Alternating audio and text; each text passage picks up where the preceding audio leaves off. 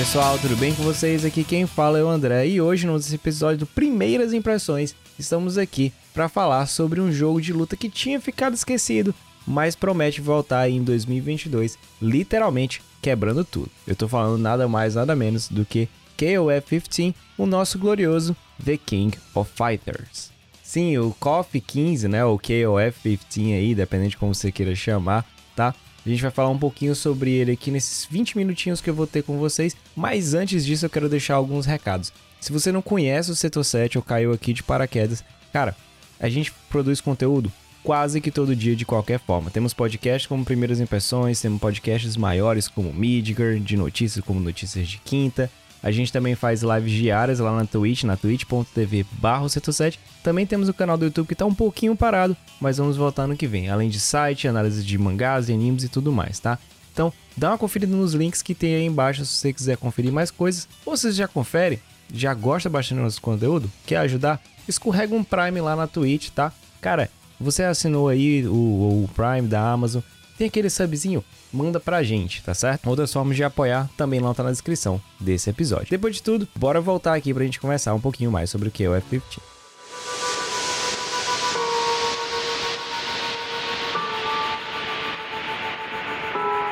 O jogo seria lançado esse ano, mas acabou sendo adiado para 2022. Né? A gente sabe que o, o, problema da pandemia afetou bastante, então o desenvolvimento de alguns jogos acabaram sendo postergados um ou dois anos, né? e outros até sem data aí.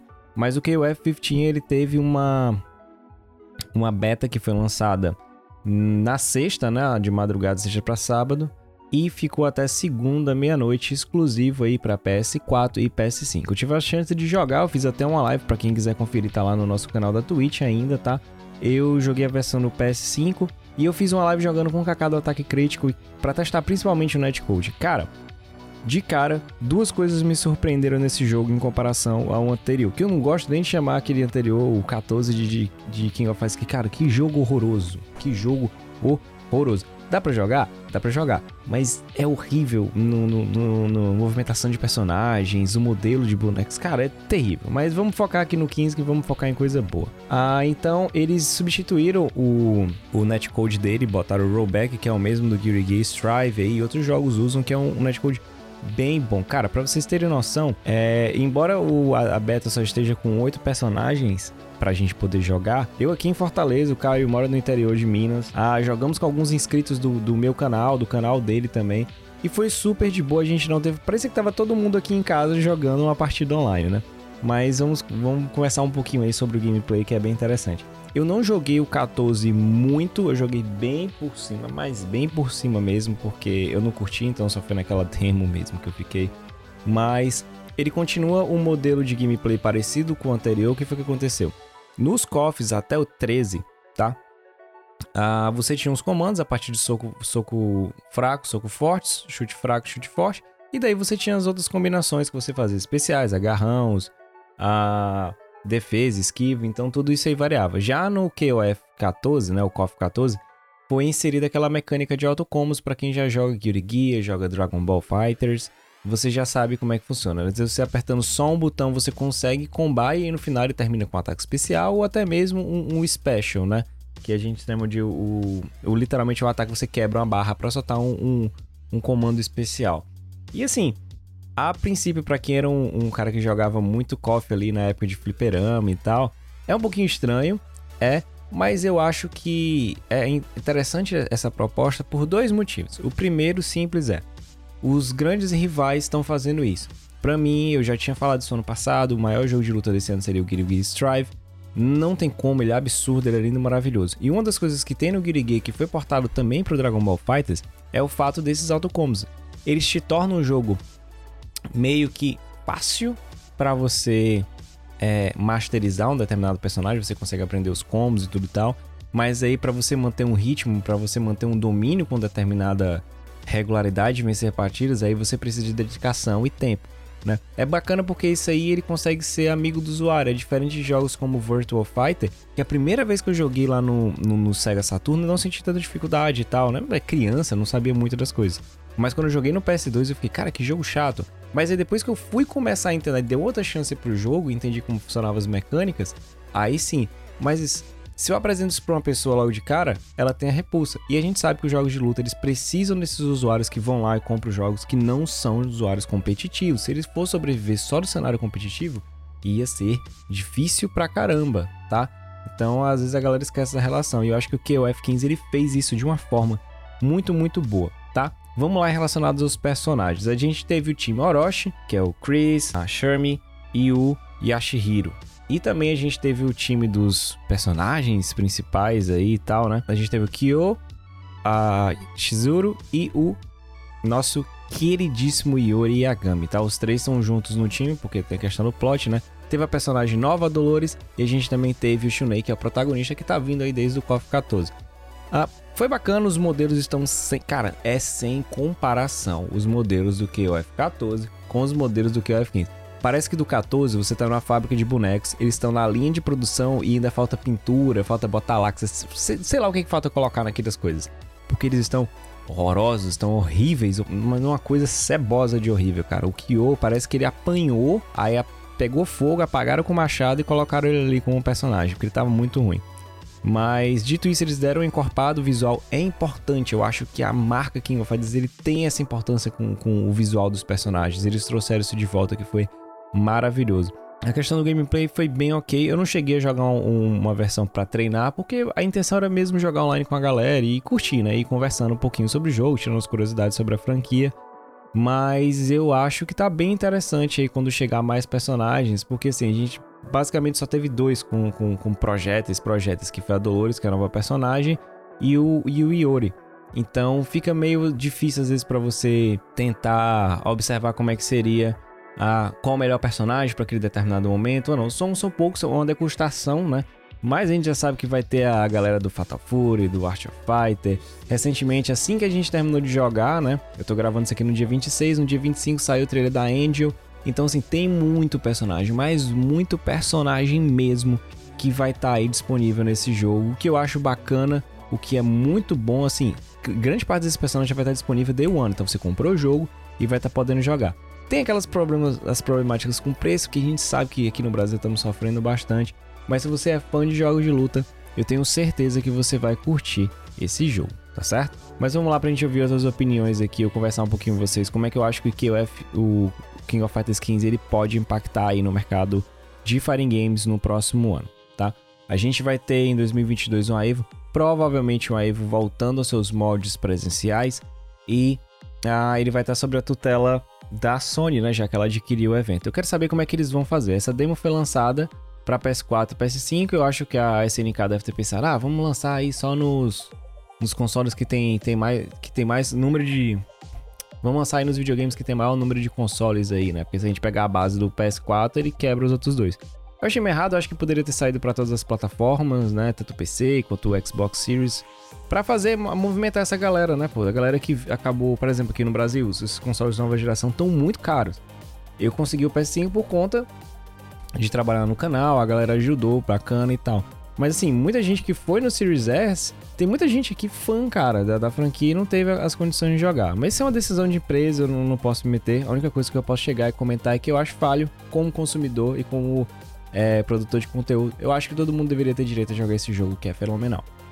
E também, uh, ele vai enfrentar uma briga de cachorro grande, tá? Então, o Guilty Gear já vai estar tá consolidado, ele já vai estar tá entrando numa nova season. E tem mais coisas assim, cara, que, bicho, são, são muito boas que eu acho que ele, que ele pode trazer, tá? Primeiro, como vai ser um evento da Sony, e vai ser presencial, eu não sei se a Nintendo vai se meter. Então o QF ele pode ter um palco muito grande ali. Eu sei que vai ter muita gente se inscrevendo, é COF. Eu espero que ele entre num dos grandes campeonatos de lá, tá certo? Mas tem muito jogo que tá chegando aí pra, pra brigar com ele. Então eu espero que, se a comunidade abraçar, talvez dê certo pra gente reviverar uma, uma nova febre aí de QF. E também ele pode assumir um papelzinho, já que. Eu não vou dizer que ele vai pegar o lugar de Street Fighter, tá? Preste atenção no que eu vou falar Já que a gente tá no hiato, a gente não sabe se Street Fighter 6 vai sair ano que vem ou somente no outro ano. Eu acho que ele deve ser anunciado ano que vem para sair no outro. E vai depender também da questão de exclusividade. Vai permanecer exclusivo de PS5, não vai, não vai permanecer exclusivo, ele vai ser multiplataforma, então tem essas questões aí. Mas o KOF ele pode abocanhar esse pedaço aí, já que o, o, Mortal Kombat ele não tem mais suporte, então provavelmente só um jogo novo a partir de agora. E dependendo como a SNK trabalhar, como fizer o marketing, eu acho que se ela fizer um marketing um pouco melhor do que ela fez com o Samurai Showdown, vai dar certo. Porque assim, o KOF 15 foi uma bomba. Ou, desculpa, o KOF 14 foi uma bomba. E o Samurai Showdown não. A galera curtiu, foi interessante. A gente teve Justin Wong, teve grandes jogadores curtindo, participando de campeonatos. A gente teve é, figuras locais aqui também participando, se garantindo muito. Então isso aí foi bem interessante para a SNK. Se ela conseguir manter essa toada, se ela conseguir a ah, entender como é que tá funcionando esse mercado dessas coisas, cara, eu acho que tem um potencial para esse jogo perdurar bastante tempo. E outra coisa que a gente também tem que ver é como é que ele vai trabalhar na questão de DLC, já que quando saiu o Street Fighter V, ele saiu só com 16 personagens, daí foi aumentando muito. Nesse caso, não. A gente já vai ter uma porrada de personagens logo na nossa cara e eu quero entender como é que a SNK ela vai trabalhar com isso aí, a questão de DLC, de não. Porque ela tem a faca queijo na mão, tem personagens históricos, uma franquia muito boa, melhorou pro netcode, então pessoas ao redor do mundo inteiro podem jogar de uma forma muito, muito, muito boa, tá? No quesito gameplay, cara, mesma coisa, não, não tem pra, pra onde correr, assim. Tirando a questão do autocombo, é, ele tá bem gostosinho de jogar. Eu, particularmente, como vocês já sabem, eu sou um cara mais de Street Fighter, mais de Dragon Ball Fighters ali. Mais Dragon Ball por questão de, de curtir, enfim, né? É bias total. Mas eu achei muito bom, eu achei bem feito, eu achei interessante como eles trabalharam determinadas coisas ali no jogo. Ah, eu jogo basicamente com Kyo e Yori. Não tinha o Ryo, né? Do, do Fatal Fury, do time do. Fatal Fury não, do time Art of Fighter. Então meu trio não estava completo. Mas deu interessantes mecânicas de combo, a questão de empurrar, de sair, de quebrar barra. Tá bem ok, tá bem legalzinho, tá? Eu ainda sinto que o, para mim, um dos primores é, o, é o KOF 3. Eu acho ele excelente, além da questão de sprite, de tudo. Ele é um jogo fenomenal. Cara, é um jogo excelente, velho. É um jogo muito bom. Eu acho que ele tem potencial para melhorar. Muita gente reclamou de fato de não ser sprite, mas o sprite ele consome muito tempo na, na questão de produção. Ele, ele acaba se tornando, digamos assim, um pouco mais caro para ser feito. Mas se você for fazer o comparativo tela a tela, já mesmo do KOF 14, tá? Isso aí você já pode fazer KOF 14. Os movimentos dos personagens estão tão bem parecidos, os frames, as coisas. Então, ah, o, o que mudou foi que um era sprite e o outro foi 3D, tá? E o problema da escolha não foi o 3D do 2.5D, mas foi a, a questão da modelagem, foi, foi tudo, foi um, foi um combo, tá? Eles lançaram algo que já no primeiro trailer tava horrível, quando eles lançaram outro trailer só deram uma maquiada, mas diferente desse 15, quando desde o início que foi apresentado para SNK, o jogo já tava ali, ó, num nível absurdo, tá certo?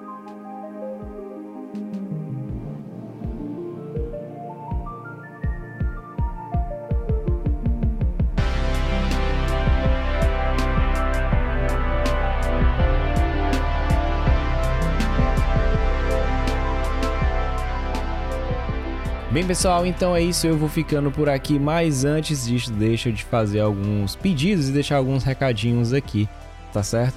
Ah, se você quiser ver ouvir mais conteúdo como esse, não se esquece de fazer duas coisas. Vai lá na twitch.tv barra 7 e deixa o seu follow para acompanhar todo dia como a gente tem live, tá certo? Segunda a gente tem as caçadas de segunda com os noobs, eu, Taleira, o Renan e o DJ jogando Monster Hunter capitaneado pelo Roma de terças tem as lives do Romulo jogando a franquia Souls. Quarta-feira, quando dá, eu faço uma livezinha diferenciada, um Just Talking, falando com vocês, conversando sobre o tema específico.